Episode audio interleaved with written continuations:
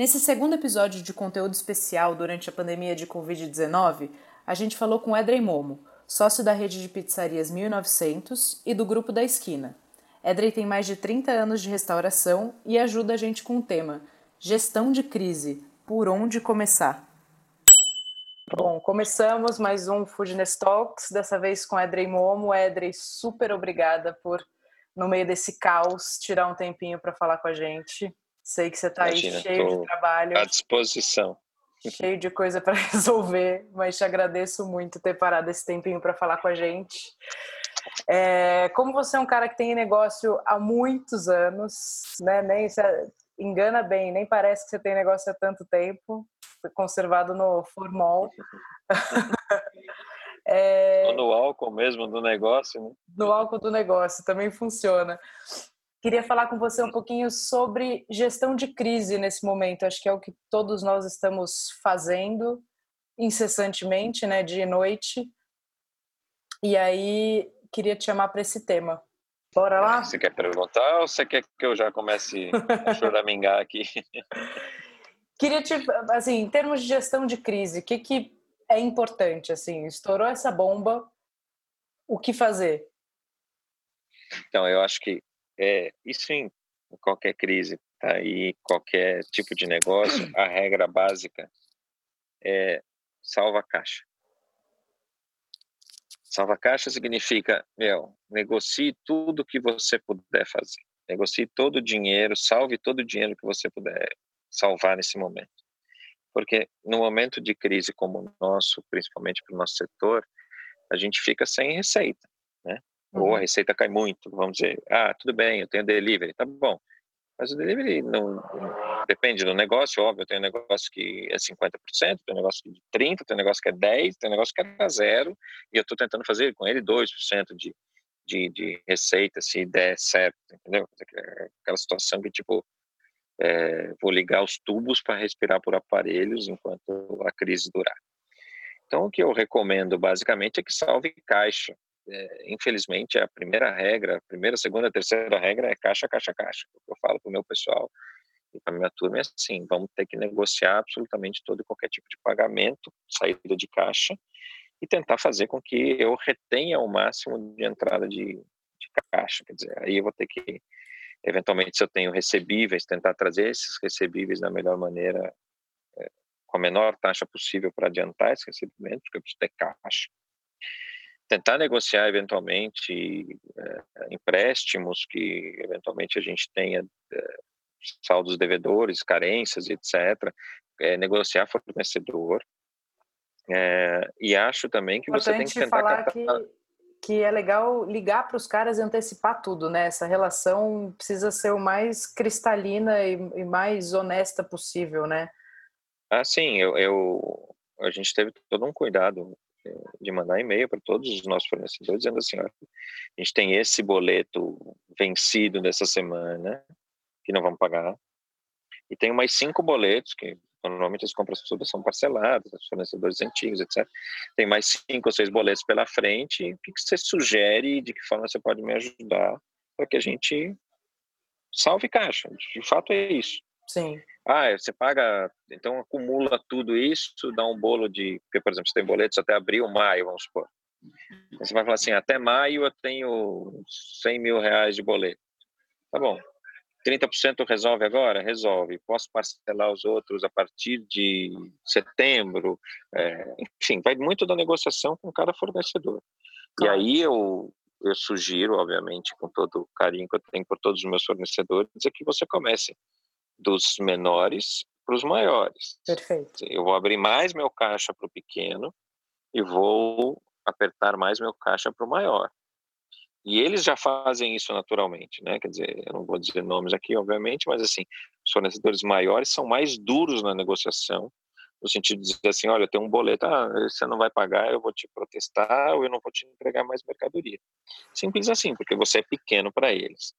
Então, assim, essa escala é muito importante nesse momento de entender qual que é a melhor maneira dentro dessa escala aí de, de, ter um nível de fornecedores e a importância que cada um tem para você.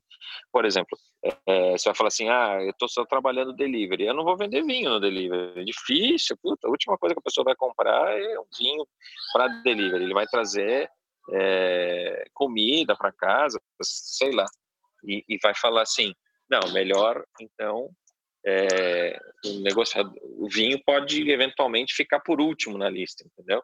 Dependendo, Sim. claro, é, do fornecedor também.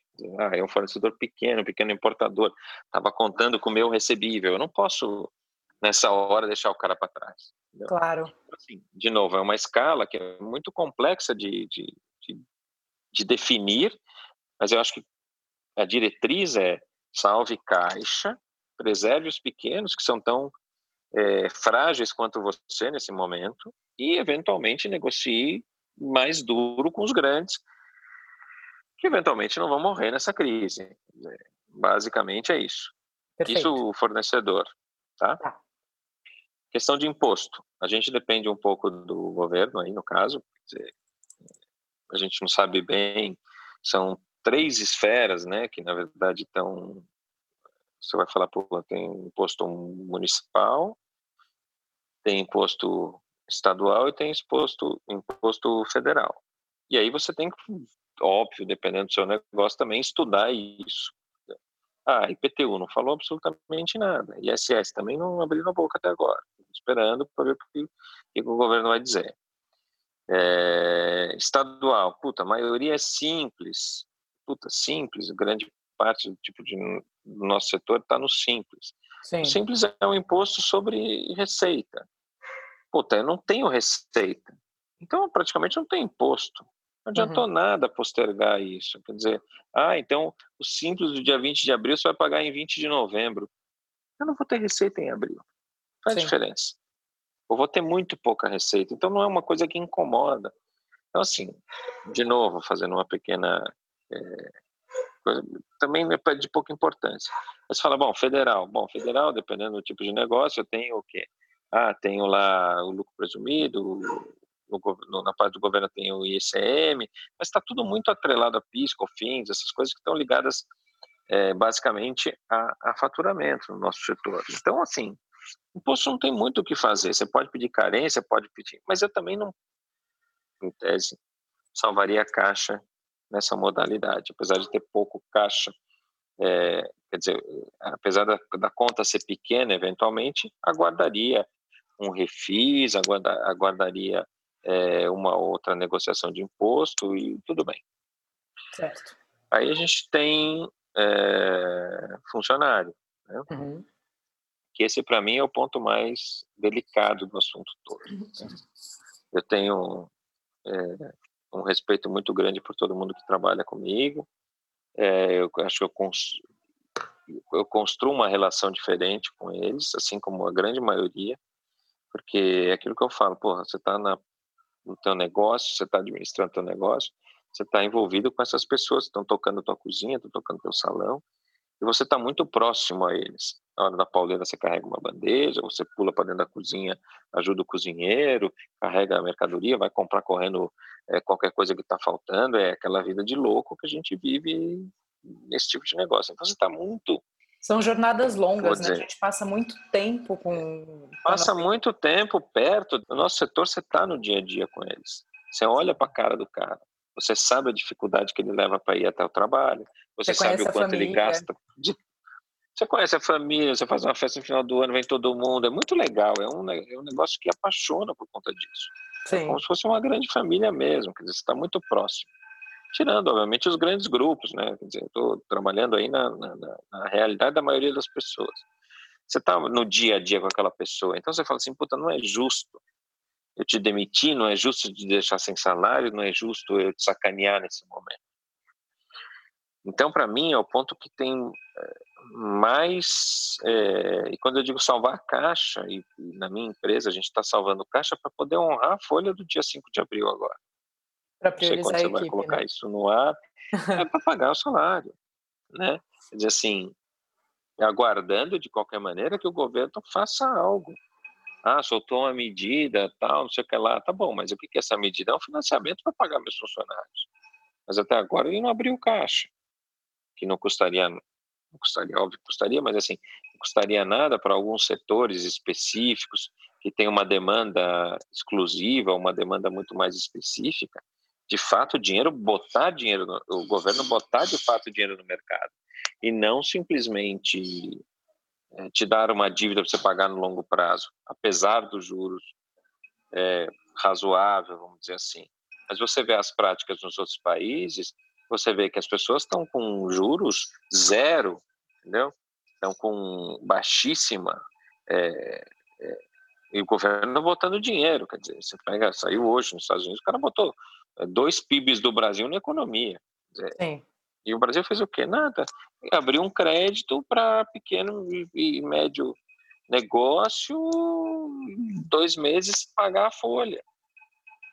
Isso de fato não resolve nada na nossa vida, né? Então assim, a gente tem brigado bastante para que haja de fato uma injeção de dinheiro do governo em alguns setores que são importantes, que são mais sensíveis. Dizer, na grande maioria do nosso do nosso setor, é, eu não tenho dúvida, estou falando de 6 milhões de pessoas que trabalham nesse setor, que eu acredito, e aí fazer uma previsão bem realista, pelo menos metade vai para vai, vai, vai perder emprego.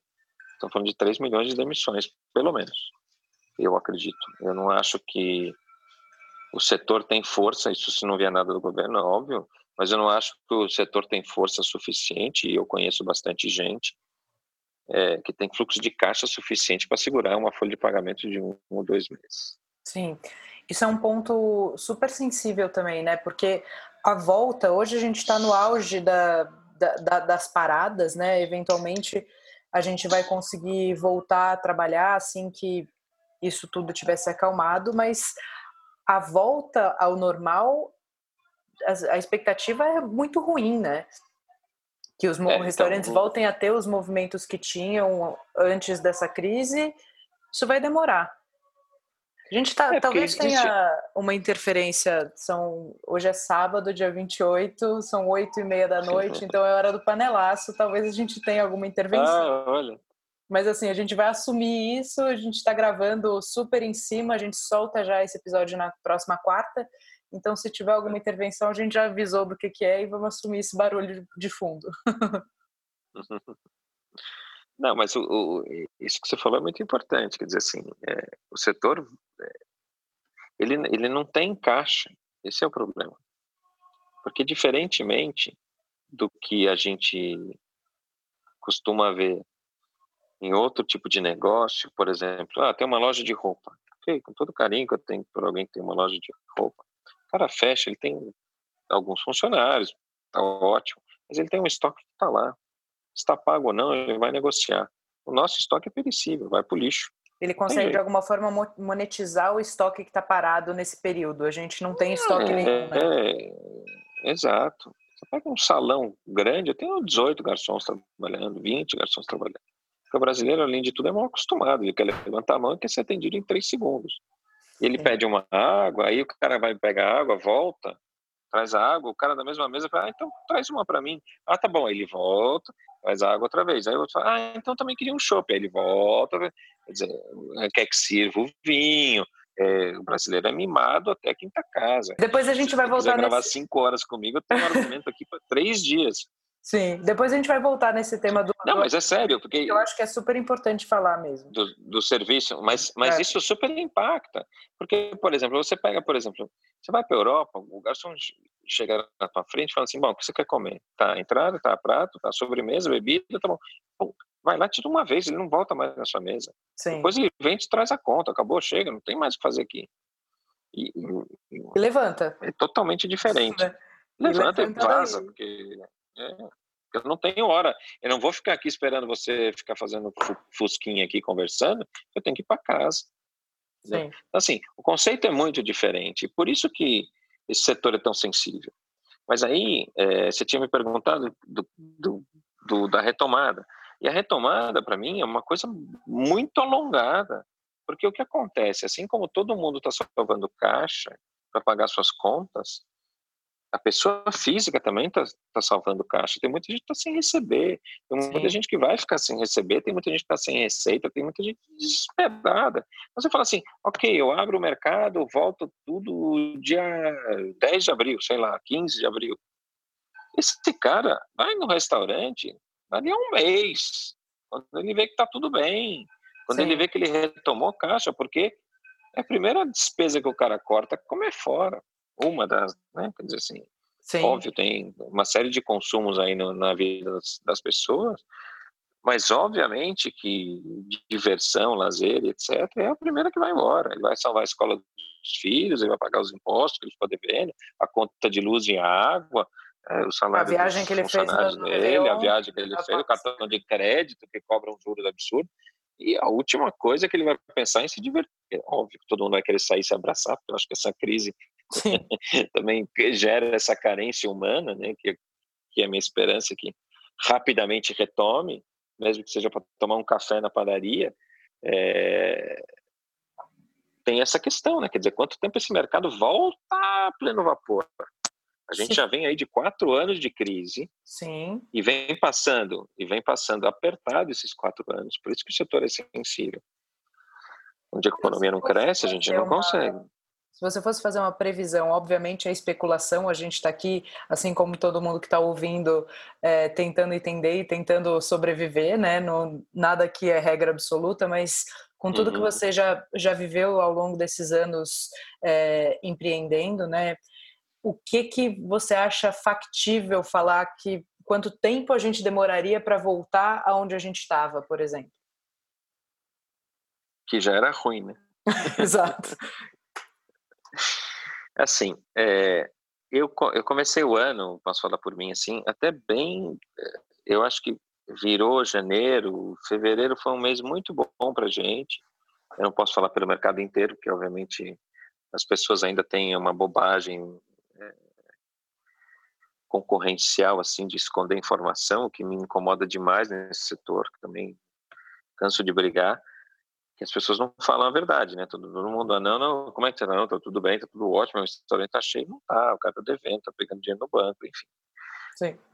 Parênteses, volta a resposta. É, eu, eu acho que a gente vinha num momento muito positivo é, depois de quatro anos, uma dureza completa, assim. Eu acho que passa novembro, dezembro, janeiro, fevereiro, que são quatro meses relativamente complexos para o setor, porque você pega dezembro, depois até o Natal vai relativamente bem, mas você paga décimo terceiro, você tem duas folhas, para entre o Natal e o Réveillon, fica esperando o Carnaval, aquela loucura, você tem pouca receita, férias, todo mundo viaja, é, quem está em São Paulo trabalha no, na semana, no final de semana, que são os dias de diversão, o negócio sofre porque todo mundo está com a família na praia, então o cara não sai.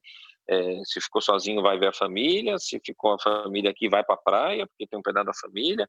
Enfim, é, são meses de uma complexidade doentia, assim. Sim. E acho que para retomar mesmo, eu trabalharia setembro, outubro, assim, para dizer que, ok, estamos plenos. Tá. Muito difícil qualquer coisa antes. Eu acho que a gente só vai soltar de fato que eu tenho lido, estudado e visto conversado com pessoas. Estava se programando a partir de 7 de abril para soltar um pouco o setor. Acho difícil São Paulo, principalmente, por ser um epicentro, por ser uma Sim. cidade concentrada em termos de, de gente, enfim. Eu acho que a gente vai começar a trabalhar provavelmente na segunda quinzena de abril algum afrouxamento. Tá. Se tudo correr bem, se a curva se mantiver baixa. Perfeito. E se, se não só negarem números, né? Porque também a gente nunca sabe direito o que está acontecendo. A grande dúvida para mim na minha vida hoje é saber se da fonte que eu bebo eu estou tomando veneno ou remédio. Mas enfim, é complexo isso, mas eu acho que abril já era, em termos de qualquer coisa, mesmo que haja algum afrouxamento na segunda quinzena, para a segunda quinzena, o terceiro decênio de abril, vamos dizer, sei lá, dia 20 de abril, alguma coisa que aconteça, terceira semana de abril. maio é um momento de levantar, começar a levantar essa curva, e junho também, julho tem férias, se tiver, que a gente também não sabe como é que vão se comportar os colégios, escolas, etc. Sim. Tem muita gente que estava comprada já de férias em julho, né? Assim, a gente não sabe como o mundo vai estar se comportando. Por isso que eu trabalho muito agosto, setembro, para tá, a gente estar tá pleno ali a partir dali. Mas você acha que, que, até então agosto, setembro vai estar no movimento normal que a gente estaria de agosto, setembro se isso não tivesse acontecido, ou ainda assim um movimento de agosto, setembro mais calmo do que o esperado? Não, eu acho que a gente vai estar melhor agosto, setembro, sim, porque eu acho que vão ter muitos players que não vão passar a crise.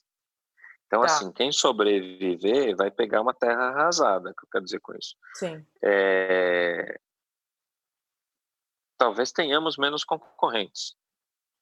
Não tenhamos, porque eu não posso me considerar sobrevivente, porque eu também não sei bem o cenário. Mas eu imagino que quem sobreviver terá mais espaço no mercado. Então, Perfeito. Então, consequentemente, a curva de ascensão é logarítmica, né? É logarítmica. Ele, ele, sobe mais rápido? Porque, obviamente, muita gente vai ficar pelo caminho. Isso, disso eu não tenho dúvida. Isso, eu não sei se eu me incluo é nos sobreviventes, né? Sim, é, nenhum de é, nós, né?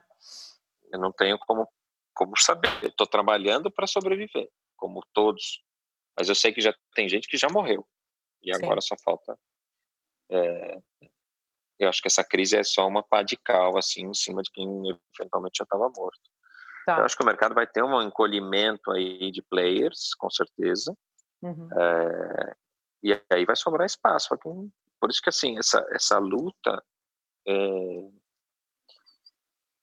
o que a gente fala assim internamente vai separar um pouco os homens dos meninos, né? Quer dizer, quem sobreviver vai sobreviver melhor no sentido de estou saudável, estou bem, agora eu tenho espaço, estou com mais folga, porque eu acho que essa crise vai ensinar muita gente, principalmente no setor de novo, né? Quer dizer, óbvio que a gente só fala de gastronomia aqui, mas eu acho que assim vai evitar muito amador, né? Eu até brinquei com uma das pessoas que eu estava conversando outro dia. Eu falei assim: acho que tinha que ter um curso, uma, uma OAB, uma carteira de habilitação, qualquer coisa que o valha para entrar nesse mercado, porque assim eu fico com dó, juro mesmo. Eu tenho sofrimento com as pessoas que gastam uma vida de economia, um fundo de garantia de uma vida inteira trabalhando numa multinacional, etc., e enfiam todo o dinheiro dentro de um negócio de restauração e quebram a cara quebram a cara assim rapidamente por, pela própria peculiaridade que tem no setor, não é? A gente não está aqui se vangloriando de nada, acho que não faço nada melhor do que ninguém, mas é que tem detalhes que são exclusivos. Como eu falei, a questão da indústria junto com o serviço, tudo ao mesmo tempo. Então, você não, você não tem estoque de garçom, né? Quer dizer, assim, eu preciso tirar um garçom, abre a geladeira e puxa um garçom, né? Ah, eu preciso Fala um pouco. Mise place não, não, não, que a gente falou não antes, se faz, né? A gente estava num papo informal antes de começar a gravar que você falou disso, né? Que o, o setor de restauração tem a, a, a, hospitalidade tem isso. Você tem a indústria que é o produz o que você vai botar na mesa do cliente e você tem ali o outro lado que é o serviço, a, o lidar uhum. diretamente com o cliente. Então são dois uhum. negócios dentro de um negócio, né? É isso é que é o louco do assunto que eu não conheço, eu não conheço nenhum setor como o nosso nesse sentido. Ele junta as duas coisas. Ah, eu vou comprar parafuso. Tá bom, o parafuso está lá, o parafuso não estraga. Se eu for hoje, ou for amanhã comprar um parafuso, o parafuso vai estar tá lá, foi produzido há sei lá quanto tempo atrás. Por uma, uma indústria e o outro está vendendo. Você bota. Uma máquina que cospe parafuso, põe 10 parafusos lá, programa ela. É completamente diferente. Tem um setor de vendas que, é, que, que anda separado do setor de produção. O nosso negócio, o setor de vendas e a produção é ao mesmo tempo. O garçom tira o pedido e o cliente fala assim: ah, eu quero uma pizza sem cebola. Ele tem que produzir aquilo em cinco minutos. Ou o cara fala: eu quero um bacalhau é, com a ah, troca batata por legumes. On demand, personalizado, com estoque exato, perecível. Exato, com estoque. Exato, exato, exato, exato. É uma coisa louca. Isso, isso gera uma loucura uma, uma loucura, uma peculiaridade muito difícil de gerir de administrar, de entender e de sobreviver no momento de crise, porque é o que eu te falei antes. Assim, o que acontece com o meu estoque? Foi pro lixo. Quando o governo decreta fecha a porta, o que não é congelável, vamos dizer assim, eu perdi. Sim. Eu não perdi porque doei, mas assim, perderia. É você não transformou em dinheiro, né? Você, você, aquilo que é você comprou para virar o, o, seu produto, você não transformou em dinheiro. Então, se você Isso. doou, que bom que não foi para o lixo, né? Mas de fato você perdeu. É, é, é, caixa que foi embora. É a primeira regra lá atrás. Entendeu? Eu não consigo salvar caixa. Tá. Funcionário, mesma coisa, eu tenho um monte. Eu tenho um monte. Porque o serviço é em cima da hora. Quer dizer, os meus vendedores todos estão trabalhando no momento da produção, está tudo, tudo, junto. E, e, e, só funciona porque está tudo ao mesmo tempo. E é on demand. Né? Quer dizer assim, é, se eu pudesse ter o produtinho pronto, específico, não, não, não essa, todas as pizzas vão com cebola, foda-se. Entendeu? Uhum. Todos os, os, pratos de bacalhau acompanham batata, não tem troca de legume. Está tudo pronto, porcionado, e pôr não for uma pessoa. Não. Nosso negócio é on demand. O cara fala, ah, não, pode ser Guaraná com gelo. Guaraná... E você, na hospitalidade, a obrigação desse serviço ser assim, tem que ter uma estrutura por trás, com uma eficiência e um dinamismo que não acontece em nenhum outro lugar. Eu nunca vi coisa igual. Sim. Me fala uma coisa. Agora, em termos de para quem está ouvindo conseguir se organizar, assim, eu, eu notei duas coisas é, que são importantes é, no momento desse. Que, primeira deles são atitudes rápidas, né? No momento de crise, você tem, obviamente, planejar, executar e monitorar, acho que são os três uhum. passos, uhum. mas atitudes uhum. rápidas são essenciais, porque se você perde o timing de tomar as atitudes, de travar é, a saída de dinheiro, por exemplo, talvez seja uhum. tarde demais, né? Então, uhum. Uhum. atitudes rápidas também acho que uma característica importante. E o cara que se viu no meio disso, assim, por onde começar? Depois que ele, que ele travou o, a saída de dinheiro dele, que acho que foi uma dica importantíssima que você deu. Agora, o que, que ele olha em relação a números? Assim, quanto tempo de fôlego ele tem? É, quanto tempo ele consegue segurar aberto? Então, assim, é, vamos lá falar. É, caixa é a primeira coisa. Ok, fechei o caixa. Beleza. Mas quando uhum. eu fecho o caixa, eu tenho que negociar esse caixa. Perfeito. E aí é que parte, aí é que parte a coisa do processo, né? Então tudo bem, a regra está definida. Vamos fechar, vamos salvar a caixa, tá bom. E aí o que eu preciso olhar, eu tenho aí é, três ou quatro frentes de caixa que eu preciso separar. Um fornecedor, a outra é, é desculpa, fornecedor, funcionário, imposto e imóvel, vamos dizer assim, ou ponto, ou instalação, vamos dizer. Tá? E a gente divide isso, de, de fato, em quatro, quatro assuntos. Né? Então, fornecedor, foi aquilo que eu falei. Vamos lá tentar negociar tudo que eu puder, vamos priorizar os menores, que também sofrem como a gente, são fornecedores mais próximos, mais parceiros.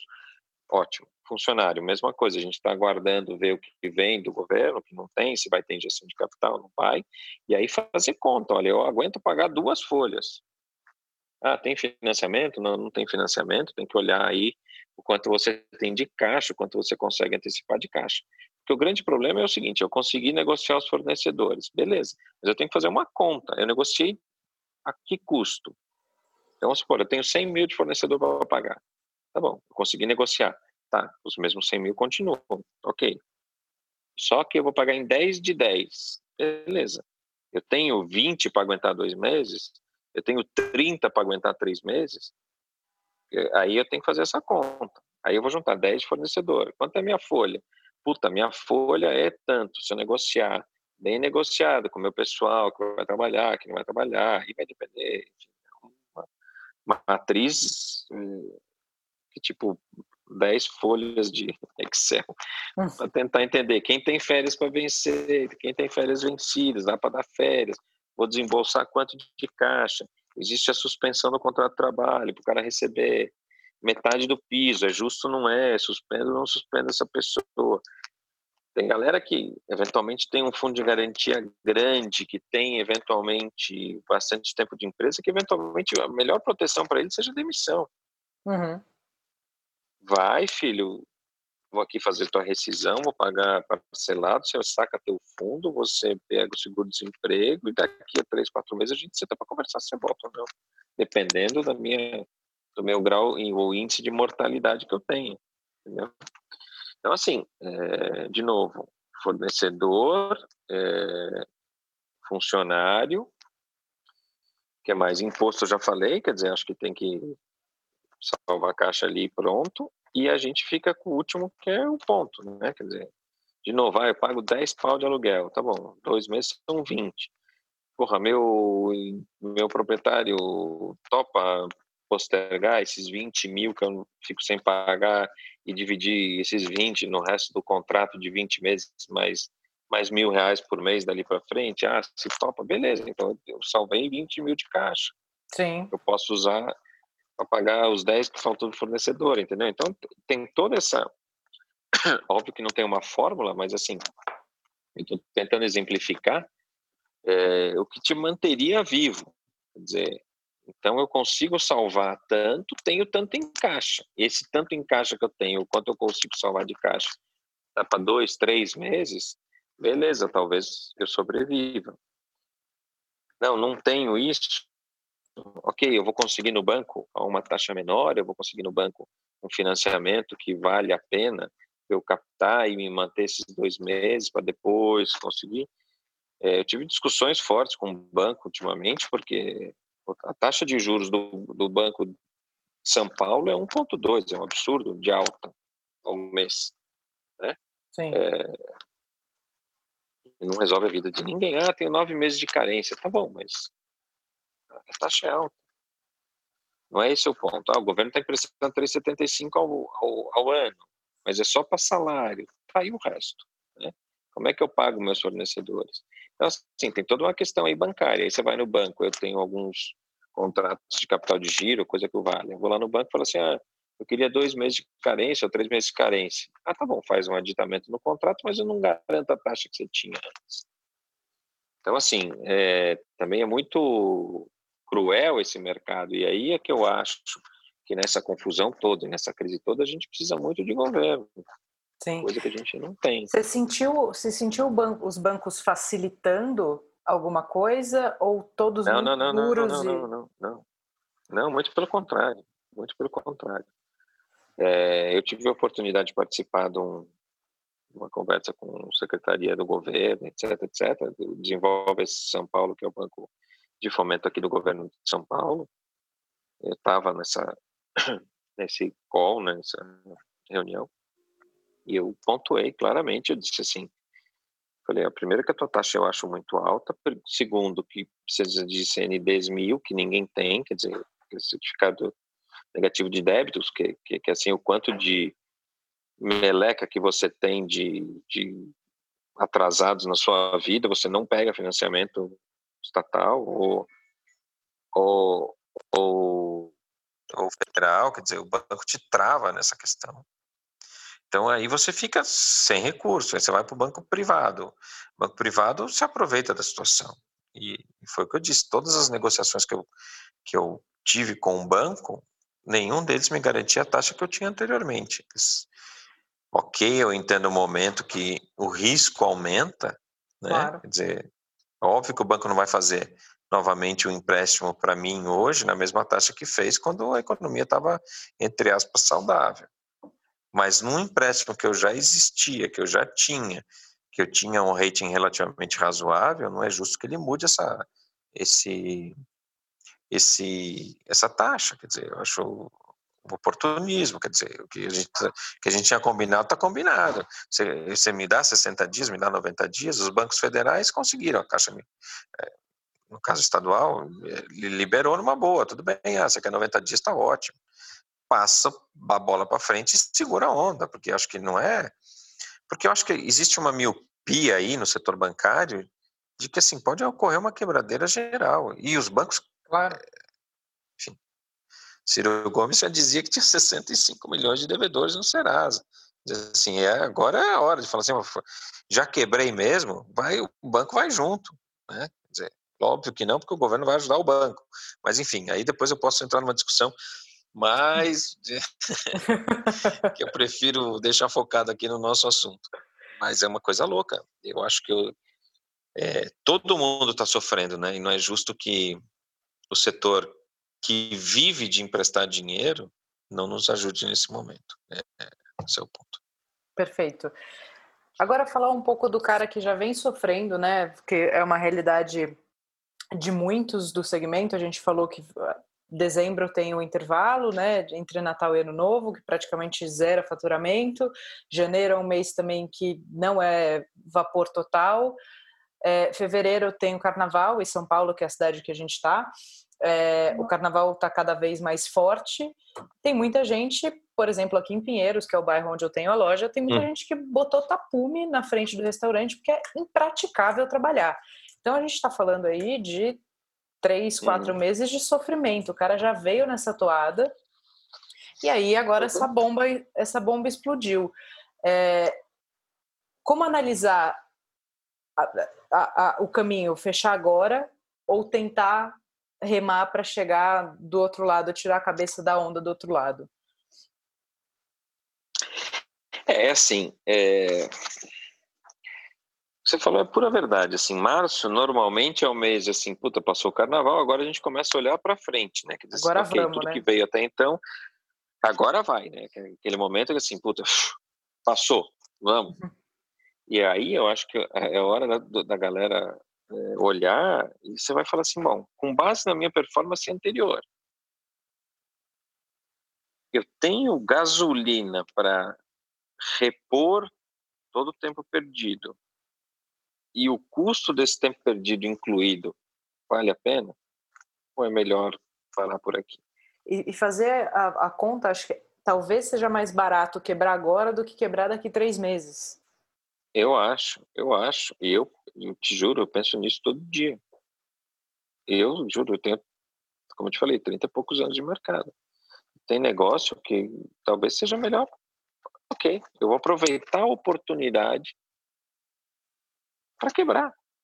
Porque é mais barato eu quebrar agora do que quebrar daqui a três meses, encraquelado com mais crédito bancário, com um monte de funcionário que ficou e eu segurei porque eu tinha que segurar para ver se o mercado retomava.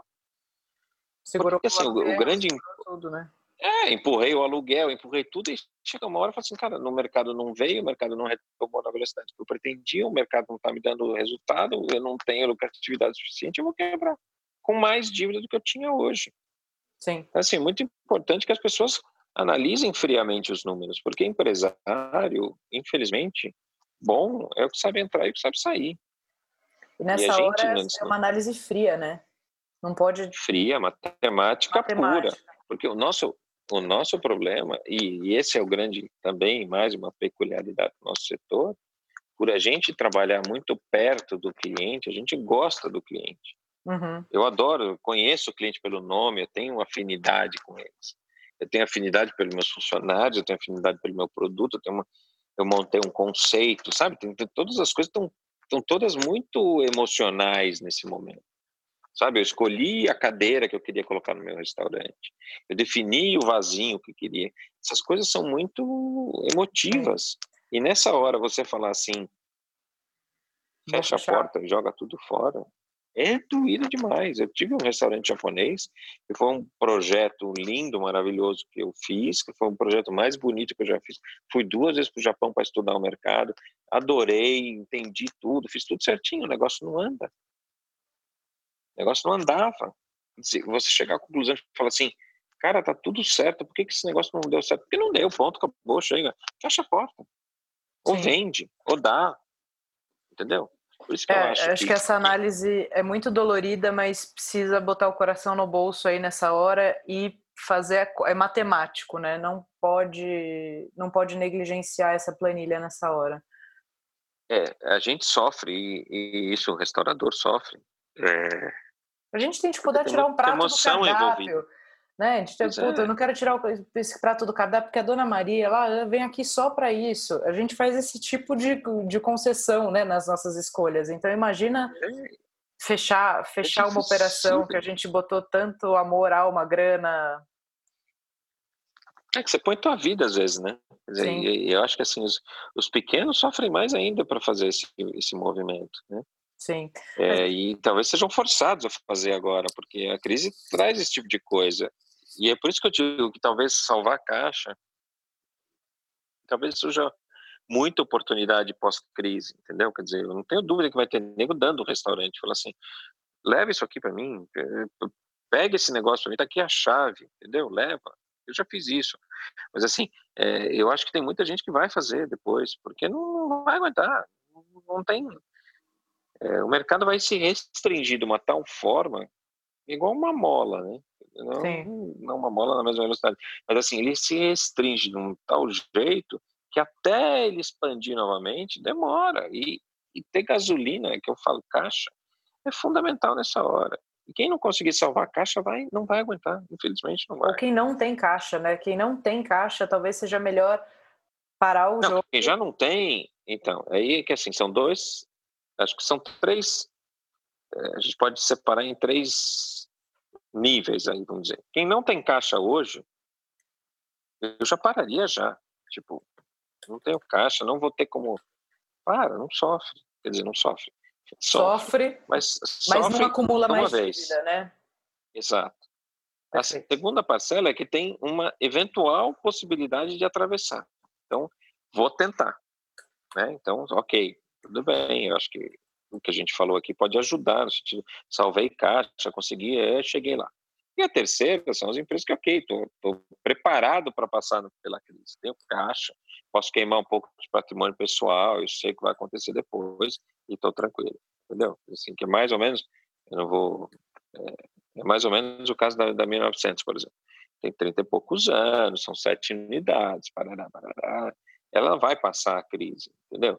Assim, completamente diferente sabe o que vai fazer, tem caixa para isso, está tudo coordenado, já antecipou todos os recebíveis, entendeu? Assim, são, tem, tem crédito, não, não deve um centavo para ninguém. Então, assim, é, uma, é, é, um, é um conforto que dá para você falar assim, ok, essa crise eu vou, eu vou sobreviver. E talvez é um tipo de produto, a, a 1900 tem um tipo de produto que, que tem uma força de volta muito grande, né? Que você não você não precisa pensar muito se vai voltar ou qual a força de voltar. Ele é um produto que é fácil de, de engajar novamente. Não, e tem uma grande vantagem, que ele é híbrido hoje, né? Quer dizer assim, a gente tem salão e delivery. E Sim. o delivery continua normal. Dizer, a gente não perdeu absolutamente nenhum faturamento de delivery. Então, assim, Cresceu tudo bem. ou não? Ó,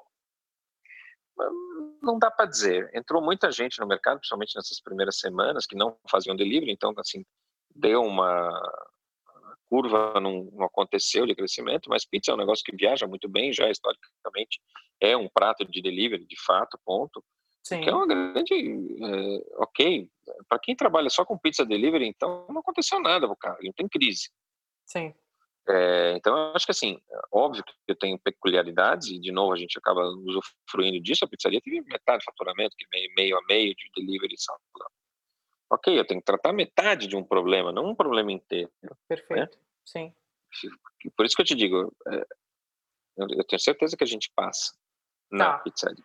E no, Já no caso, grupo da esquina é outra história. São tá. dois restaurantes fechados e duas padarias penduradas ali num delivery que nunca foi grande coisa e, enfim, tentando ali minimamente dar um pouco de oxigênio para atravessar. Óbvio que tem receitas diferentes para cada tipo de negócio. Né? E aí eu acho que cada um tem que olhar para o seu umbigo, para dentro do seu próprio negócio e dizer assim: olha, não compensa, olha, compensa, olha, vale o risco, olha, não vale o risco. E aí acho que é difícil dizer. é, não tem uma fórmula, né? Porque a gente Sim. não sabe de fato o que cada um carrega, né? É, eu falo tem um muito... amigo que tem uma casa de eu falo muito no Foodness aqui da coisa de olhar para o seu negócio, né? Não existe fórmula pronta. Eu estava lendo um livro uhum. esses dias e eu trouxe uma frase para falar hoje aqui que eu acho importante. É, dentro disso, de olhar para o seu negócio, fazer as análises, até porque você não pode consertar aquilo que você não conhece. Uhum, uhum, você não sabe qual remédio você precisa dar, você não sabe que parafuso você precisa apertar, né? É, eu, eu falo com gente de diversos segmentos, de diversos níveis dentro desse mesmo segmento. Né? Eu falo desde com a pessoa que tem sete funcionários, entendeu? Ele, a mulher, mais cinco pessoas trabalhando num restaurante pequenininho, até um cara que tem uma mega rede, Master Plus, entendeu?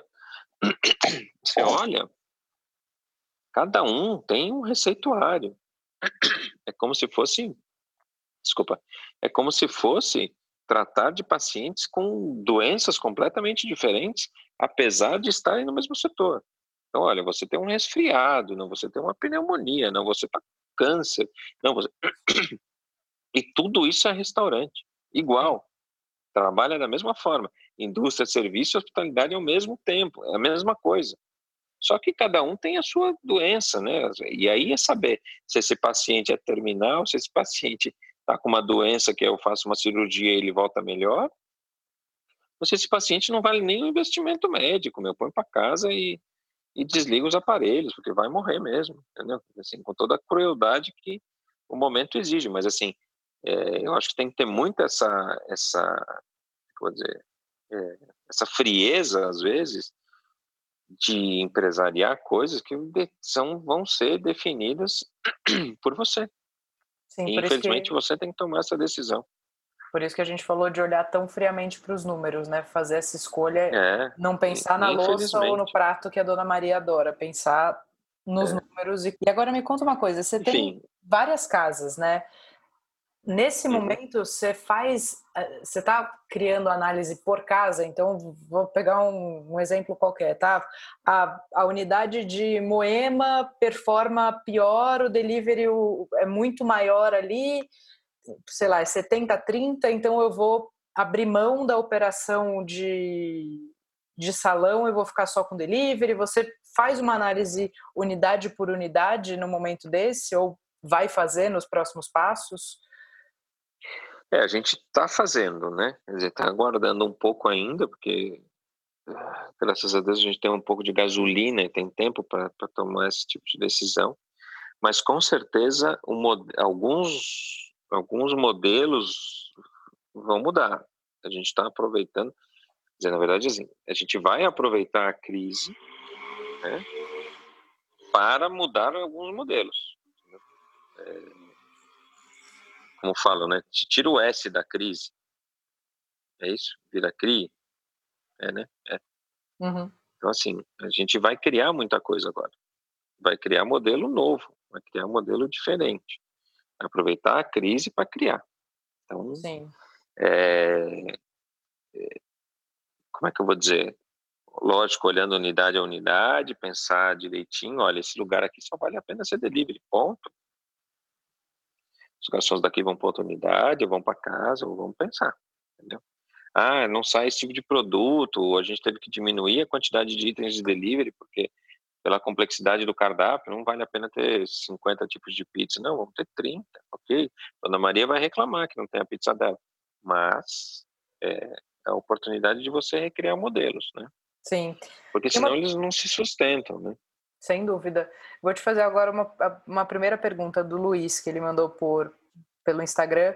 Em momentos difíceis que virão, é, ele perguntou quais serão as novas tendências de negócio, mas eu vou te fazer uma pergunta antes, que é você vê muitas oportunidades de criar novos formatos durante uma crise? Novos formatos eu não sei. Eu acho que a gente tem, por exemplo, o modelo europeu de restauração, que aí é a família que trabalha, cuida do negócio pequeno, poucas redes, é, poucos negócios. É, o cara tem um negócio que ele fecha nas férias e vai viajar com a família e tá tudo certo, tem aquele tipo de serviço e tá ok. E tem um modelo americano, que é aquela doideira, que tem todo um staff que cuida, que é uma coisa muito mais planilhada de Excel, com um business plan bem definido, grandes redes, cadeias, etc, etc, etc. O Brasil ele transita entre esses dois mundos, né? Quer dizer assim, a gente tem é, grandes redes, óbvio, que normalmente são importadas, algumas pequenas é, nacionais e, e, essa indefinição sobre que vale a pena crescer ou não. Dizer, você fala para mim ah, qual que é o modelo ideal de negócio, eu, é difícil dizer. Sim. Depende muito do, do, que daquilo que você quer. Mas eu digo sempre, por exemplo, para as pessoas que às vezes vale a pena você ter um negócio pequeno, bem administrado, e te dá uma receita ok para você viver, do que tentar expandir alguma coisa que o modelo não se sustenta. E você vai eventualmente alavancar, vai eventualmente crescer, perde o controle e adeus. O tombo fica muito maior. Então, assim, eu tenho um, sérias restrições, porque eu acho que o Brasil tem um tipo de política econômica meio esquisita nesse aspecto. Quanto mais eu cresço, pior é para mim. Você pega a categoria do simples. Ah, o simples tem um teto. Onde é que poderia um simples ter um teto? Qual é a lógica para mim? Eu não consigo entender. A partir que você começa a crescer, você desenquadra de um modelo tributário que te beneficia para um modelo tributário que te mata. Sim. Tipo, eu saio do simples, meu INSS dobra, triplica, quadriplica, eu emprego gente para cacete. Então não faz sentido nenhum, é, principalmente para o nosso setor, você crescer e sair do simples. Então, assim, aí você começa com aquelas coisas, ah, então uma empresa está no nome de um filho, uma empresa está no nome do outro. Você não consegue criar um modelo econômico que faça sentido. O governo diz para você, tipo, não cresce, se você crescer eu vou te prejudicar, e você vai custar mais caro para crescer. Então, para mim, não é uma coisa que faça lógica, entende? Por isso que eu acho que aqui a gente não definiu entre Estados Unidos e Europa qual que é o modelo que funciona para o setor de restauração. Não existe. Sim. Porque, de fato, é aquilo. Quer dizer, eu, eu, eu quando eu tinha 25, 30 anos, eu estava expandindo a 1900 loucamente. Eu não vi, eu perdi, perdi o nascimento da minha filha. Cheguei atrasado na maternidade. Assim, ela nasceu dia 25 de agosto, eu abri a loja dia 1 de setembro. Então você fala assim, cara, que loucura é essa? Né? Você fala, até que ponto isso vale a pena? Né? Eu, a sociedade, de certa maneira, e, e, eu eu consigo olhar para trás, eu choro quando eu olho para trás, porque assim, eu, sou, eu fui um imbecil, né? Tá. Quer dizer, é, e, e aí eu acho que até essa história dessa crise de isolamento, de, de relacionamento, que é uma crise que, que nunca você imaginou poder ficar sem ver pessoas, né? Quer dizer assim, que é uma coisa extremamente o ser humano é um ser social, né? Não dá para dizer. A sociedade chegou onde chegou porque compartilhou o conhecimento, compartilhou é, a convivência para que isso chegasse até onde chegou. Né? E quando você faz uma coisa dessa, você para para pensar, você fala assim, cara, vale a pena tudo isso? Até que ponto isso tudo vale a pena?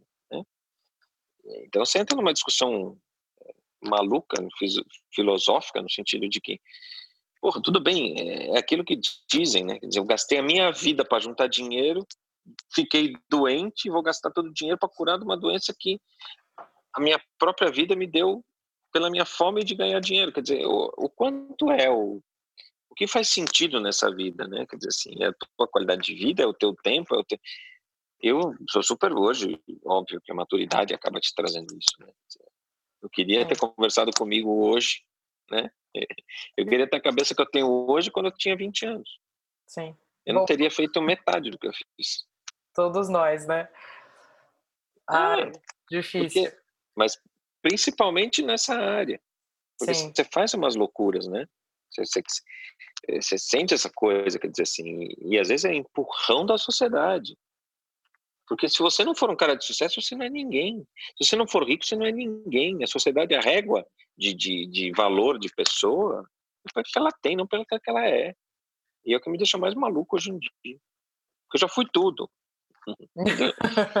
e, e, no fundo, você para para pensar o que, que você é de fato. Não, sem dúvida. E acho que essa crise vai balançar. Eu esperaria que durasse, assim, em termos de cicatriz, né? Eu acho de aprendizado. Eu gostaria que ela marcasse bem. Você vê boas oportunidades para quem está pensando em abrir ou quem já está com um projeto no bolso, caminhando com ele? Você acha que vai ser um bom momento pós-crise para abrir um negócio novo? Eu acho que sim. Eu acho que eu acho que tem bastante tempo agora até acabar esse negócio e o cara tem que fazer muita, muita previsão aí, estudar muito, aproveitar, gastar esse tempo de quarentena aí e tentar deixar bem afiadinho assim como projeto, né? Sim. Eu acho que faz todo sentido, acho que faz todo sentido entrar já é como se fosse um recém-nascido, né? Quer dizer assim, eu já nasci nesse mundo que tem menos oxigênio, eu já, eu já nasci nesse mundo que as pessoas tratam as coisas dessa outra forma, que a gente brinca que as crianças hoje pegam um iPhone, pegam um celular e, e mexem nela com uma facilidade que eu não consigo, entendeu? Sim. Já nasceu pronto para aquilo, né? E ao mesmo então, tempo tem é aquilo é que você falou, né? Do cara que vão ter oportunidades de compra de uma estrutura ou de um ponto num preço interessante, porque o cara morreu ali e não conseguiu tirar a cabeça dúvida. da onda.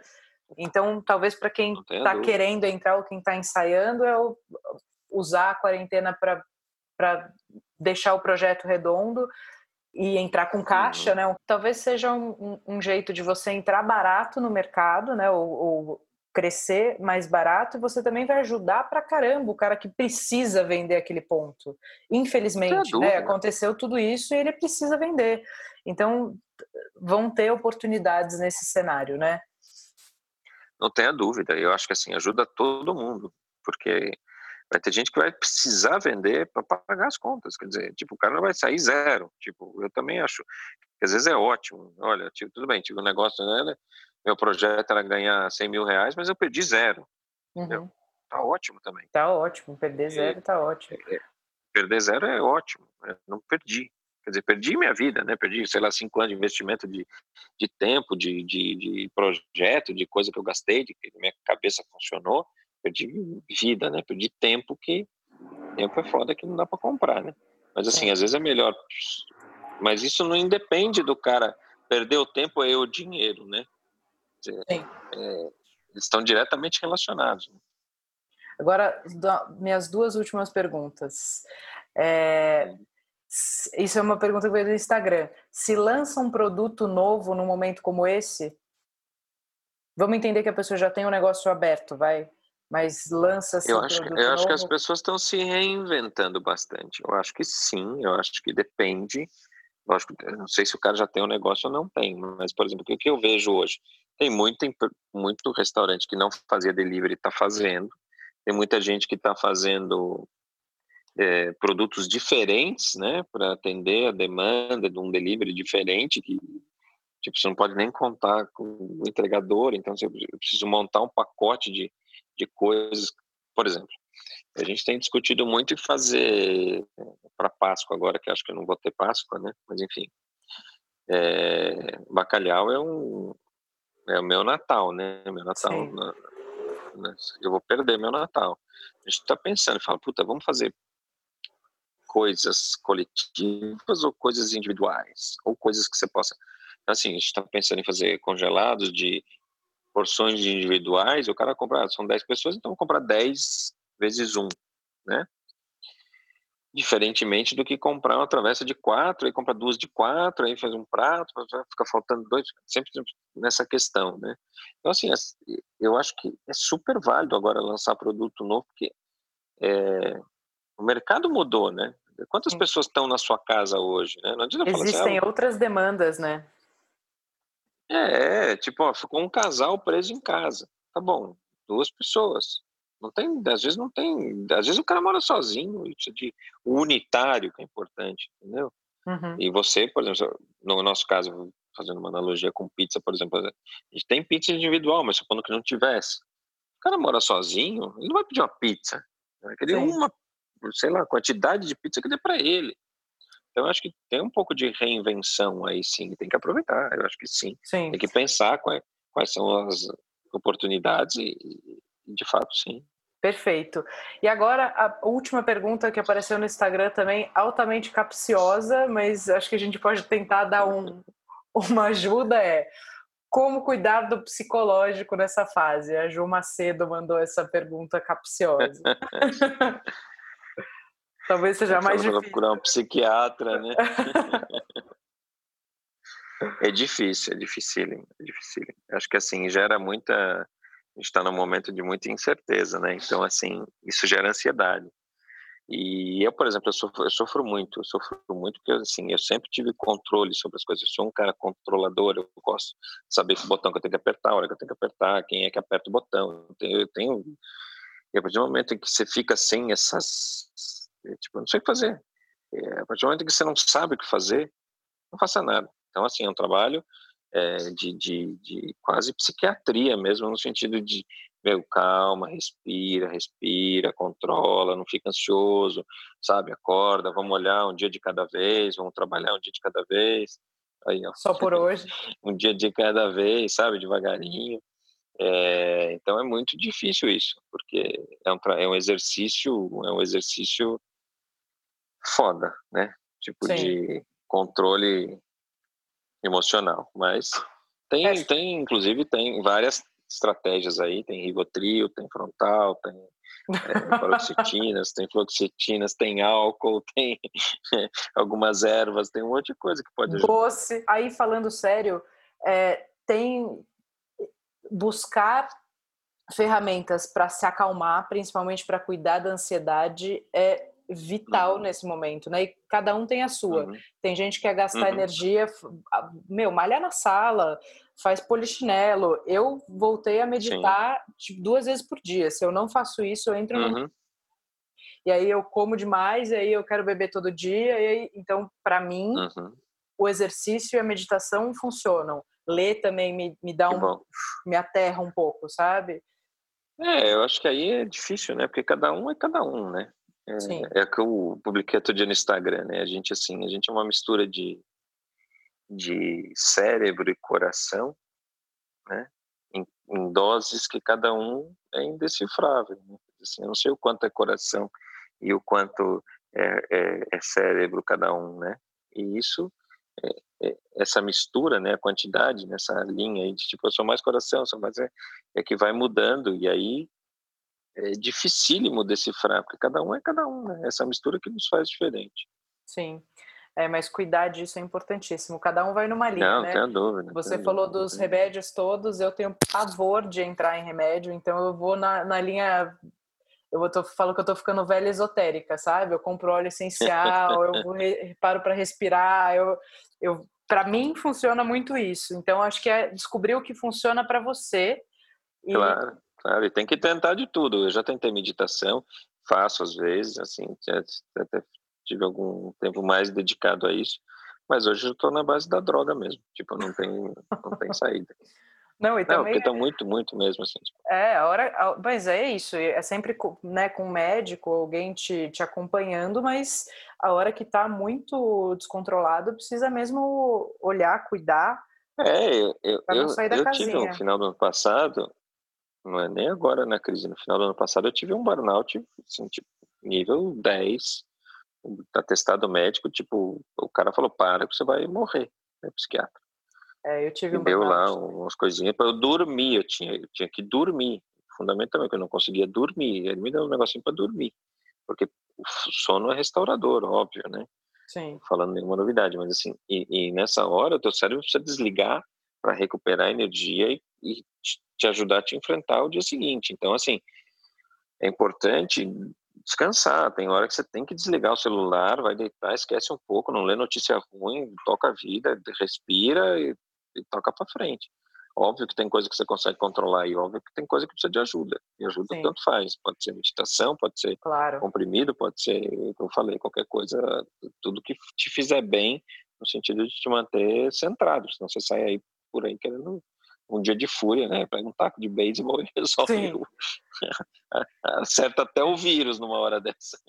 Importante, é, é, acho que isso que você falou de ter uma hora para desligar, né? Eu estou botando um alarme no telefone, que agora trabalhando de casa, toco o meu alarme aqui no horário que eu defini, que essa hora eu paro obrigatoriamente de trabalhar. Porque senão eu me vejo, tipo, duas da manhã montando curso, estratégia. Não, chega. Então eu tenho a minha hora, toco o meu negócio, aí eu vou ou ler um livro que também não é de negócio, é um livro é, easy going, ou vou assistir um filme, uhum. ou vou dormir. Sim. Mas assim, dali para frente eu desligo a chave do, do trabalho, sabe? também uma técnica de. É, acho que o, funda o, o fundamental é disciplina, né? Seja ela para que lado for. Sim. Tem que ter disciplina. Tipo, olha, eu sou disciplinado, então eu vou fazer meu exercício todo dia, ou eu vou fazer meditação, ou eu vou sair para caminhar, ou eu vou parar de trabalhar, ou eu vou dormir determinado horário, ou vou fazer. Acho que isso, disciplina para mim é tudo na vida, né? Quer dizer assim. É, Funciona para tudo, né? Até para até para tocar o teu próprio negócio, né? Dizer assim, claro, principalmente. É Meu querido, muito obrigada. Já te abusei no tempo aí. Muito obrigada pela, pela disponibilidade, pela generosidade. Acho que essa, esse momento que a gente está passando se aproximar a gente, né, para a gente poder dividir, compartilhar e estarmos mais juntos, ele vai trazer algum benefício em algum lugar. Então, Não, eu, eu, eu, eu que agradeço o convite, agradeço a oportunidade, óbvio, de tentar aí poder de alguma forma ajudar. É, eu acho que eu tenho sempre é, a boa fé no sentido de acreditar que nesses momentos é que a gente precisa valorizar as amizades, valorizar que a gente tem de mais importante, né, que é a consideração que a gente tem pelas pessoas, compartilhar o conhecimento, que acho que o conhecimento é libertador, então assim, é o que eu falo, eu não cobro para falar com ninguém, eu, eu tô, meu WhatsApp está sempre à disposição, assim, tipo, as pessoas me fazem mil perguntas, eu respondo na maior boa, poderia monetizar um monte de coisa, é, mas assim, de novo, estou zero preocupado com isso, porque eu acho que principalmente nesses momentos, é, vale mais às vezes um abraço virtual, uma ligação, um calma que vai dar tudo certo, ou puta, que eu posso te ajudar do que qualquer outra coisa. Então, Maravilha. acho que a vida se resume a isso. Né? Todos nós. Querido, muito obrigada. Vamos Imagina. juntos então e a gente se vê em breve.